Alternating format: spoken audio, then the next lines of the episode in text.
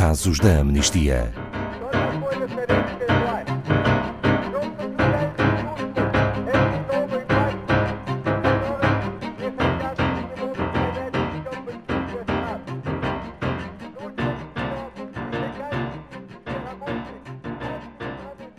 Todos os dias, centenas de pessoas tomam a decisão mais difícil das suas vidas: deixar tudo para trás, abandonar a sua casa e partir em busca de um lugar seguro.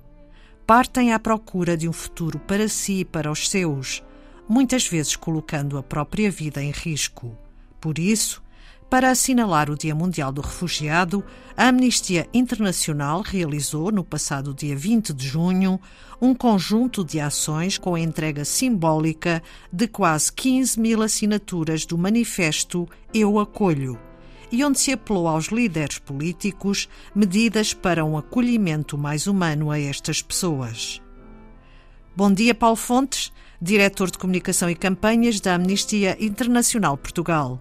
O que aconteceu exatamente no dia 20 de junho?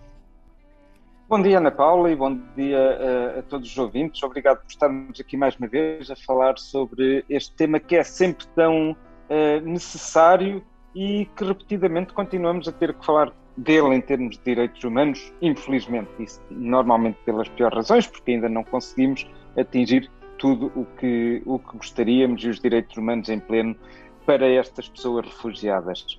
Uh, o que aconteceu neste dia 20 de junho de 2021 foi uma ação que se dividiu fisicamente por cinco cidades em Portugal. Estamos a falar de Leiria, Viana. Uh, Viana do Castelo? Viana do Castelo, precisamente, Ponta Delgada, Viseu e Lisboa. E também de uma forma digital, através do, do Instagram, e, e por isso chegou e alcançou milhares de pessoas. Portanto, em cada uma das cidades que falámos e, e com o apoio fundamental dos nossos grupos locais, eh, que as pessoas podem encontrar no nosso site, eh, eh os grupos eh, locais em cada cidade, foram organizadas ações de sensibilização para este assunto.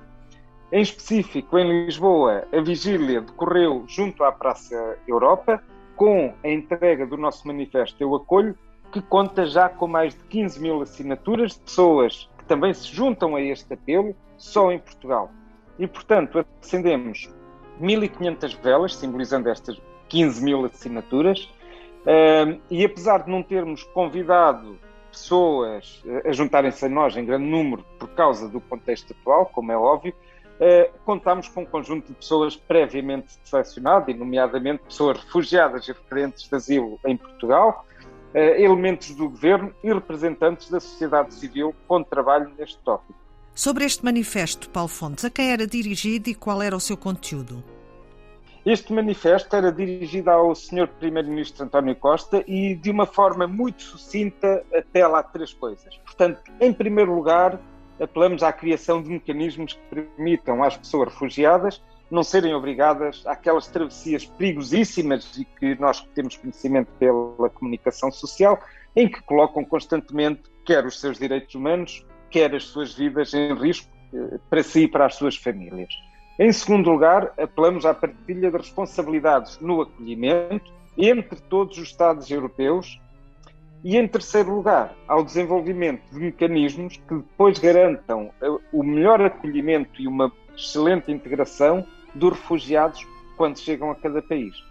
Ora, acreditamos que Portugal, enquanto membro da União Europeia, enquanto membro da CPLP e das Nações Unidas, tem claramente a obrigação de ser um ator de relevo e com capacidade para influenciar a tomada de decisões nesta área para que se criem políticas e mecanismos neste sentido. Paulo Fontes, e porquê esta ação? Uh, porque, para já, é fundamental que se compreenda que estamos perante uma crise de solidariedade sem precedentes. Infelizmente, todo este cenário tem tentado ser enquadrado de uma forma errada. A Europa tem tentado, digamos, vender isto como sendo uma crise de refugiados, mas não é uma crise de refugiados. A crise está na falta de solidariedade da Europa e, portanto, é uma crise de solidariedade da Europa.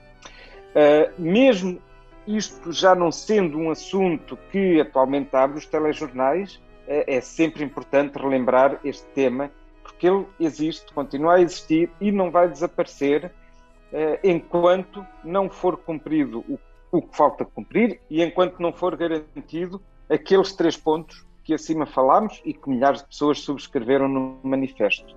E, e, além disso, houve nesta ação também uma grande componente simbólica. Como assim, Paulo? Em Lisboa, esta ação teve momentos de partilhas de pessoas refugiadas e de requerentes de asilo, vozes que nem sempre se conseguem fazer ouvir, infelizmente.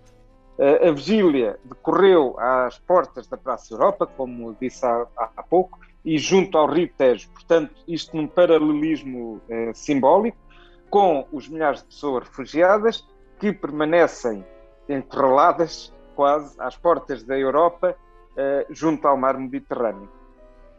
Um outro elemento metafórico também nesta praça é, é a obra de arquivismo existente eh, de dois irmãos iranianos, que é uma bandeira da União Europeia feita em, em arame farpado, materiais que lembram, por um lado, as barreiras físicas que existem no continente europeu, mas que é também símbolo de esperança para todas as pessoas que aqui procuram a sua proteção.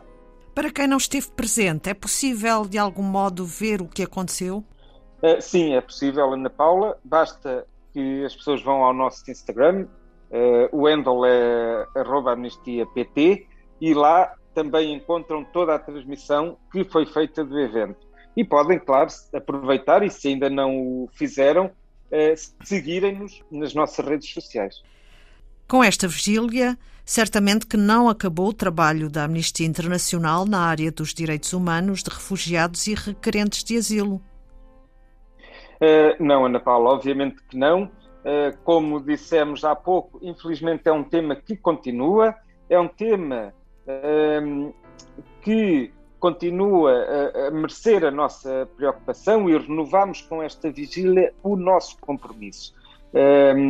O nosso compromisso com eh, conseguirmos trabalhar ainda mais pelas condições que os refugiados enfrentam ao chegarem à União Europeia, depois de longas viagens em busca de segurança e o que encontram é um continente que tem continuamente falhado em atribuí-la. E, portanto, é necessário, obviamente, criar mais pontes, derrubar os muros e as fronteiras do ódio os preconceitos, os obstáculos burocráticos uh, e temos é que criar pontos de, de união.